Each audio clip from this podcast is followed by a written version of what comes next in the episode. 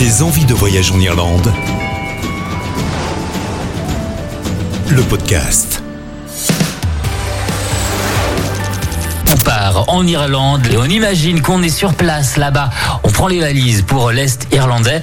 On en parle avec euh, Mick euh, Longon. Il est guide touristique francophone en Irlande. Il est conteur aussi. Bonjour Mick. Bonjour Loïc. Ça va bien aujourd'hui. Oh, ça va très très bien. Et en Irlande, chez vous, comment ça se passe? Il fait beau? Ah, il fait super beau. Normalement, au Montmartre, pour le Saint-Patrick, c'est frais, mais saisissant, c'est magnifique. Le soleil tape, le ciel est beau. Vous me faites rêver là. Vous me faites rêver. J'ai envie de, de- de prendre l'avion et de venir vous voir tout de suite. Ah, on est aussi près que vos imaginations là-bas, quoi. Que deux heures en avion, On plus pas près très que loin. Paris par TGV. C'est vrai, on n'est pas très loin depuis, euh, depuis Lyon. Où, est, où se, se trouve le cœur euh, secret de l'Irlande? Alors, le cœur secret d'Irlande, c'est le centre de l'Irlande, où est la plus grande fleuve dans toutes les îles britanniques. Elle est plus longue que le Tamis, c'est le Shannon, elle est 360 km, navigable avec trois lacs.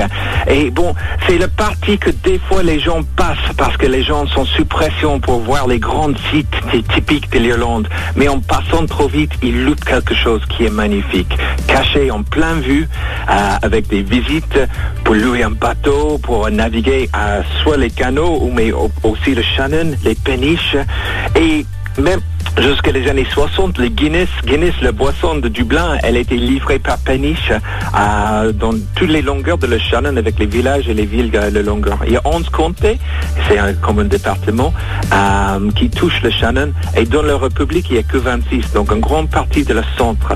Et si vous n'êtes pas trop des, des pieds des marins, nous avons aussi une grande randonnée qui a 500 km de longueur de le sud-ouest jusqu'à la frontière avec l'Irlande du Nord. Et elle s'appelle la Bear Breffney Way. Ça, c'est juste pour les gens qui veulent randonner et prendre un rythme de vie qui est beaucoup plus lente, qui est un rythme avec les saisons et un rythme avec la nature. Ce qu'on s'appelle maintenant slow tourism. Le moment, en fait, où tu peux respirer avec vos yeux et vraiment se- sentir l'endroit où tu es, quoi. Ça déstresse, hein des à visiter. Même, euh, euh, on n'a pas beaucoup de charbon en Irlande, mais des mines à visiter avec les guides qui sont en fait en, en euh, des guides francophones. Et une curiosité au commencement de la Berre Brefniway, c'est un téléphérique, euh, des cabines téléphériques qui transportent six personnes ou un vache. Et la vache, une vache, et la vache, elle est prioritaire. hein. Donc si tu arrives et il y a un fermier qui veut transporter sa vache, bah, voilà quoi.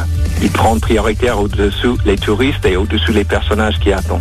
Donc euh, là-bas dans le cœur secret d'Irlande, il y a un moment où on euh, bien respirer la vie. Et comme on nous dit, nous, euh, on a pris en fait une mélodie française que peut-être tu connais.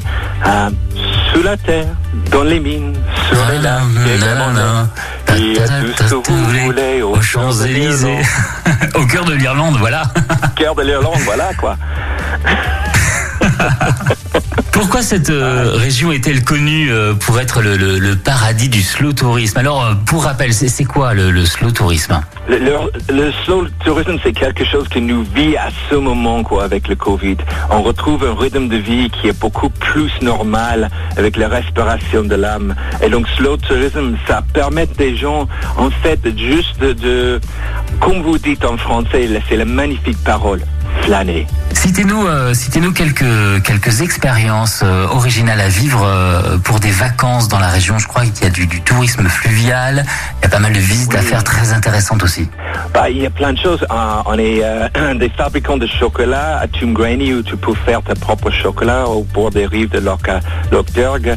Ou sinon, il y a possible de faire du glamping. Alors, glamping, c'est en fait le camping avec le glamour de Yves Saint Laurent et Louis Vuitton, si tu veux, quoi. À l'occasion de la Saint-Patrick sur Lyon Première, on est en ligne avec euh, Mick Longon. Il est guide touristique francophone en Irlande et il est conteur. Accès très facile à l'Irlande depuis euh, Lyon puisque on est à peu près à deux heures hein, de vol.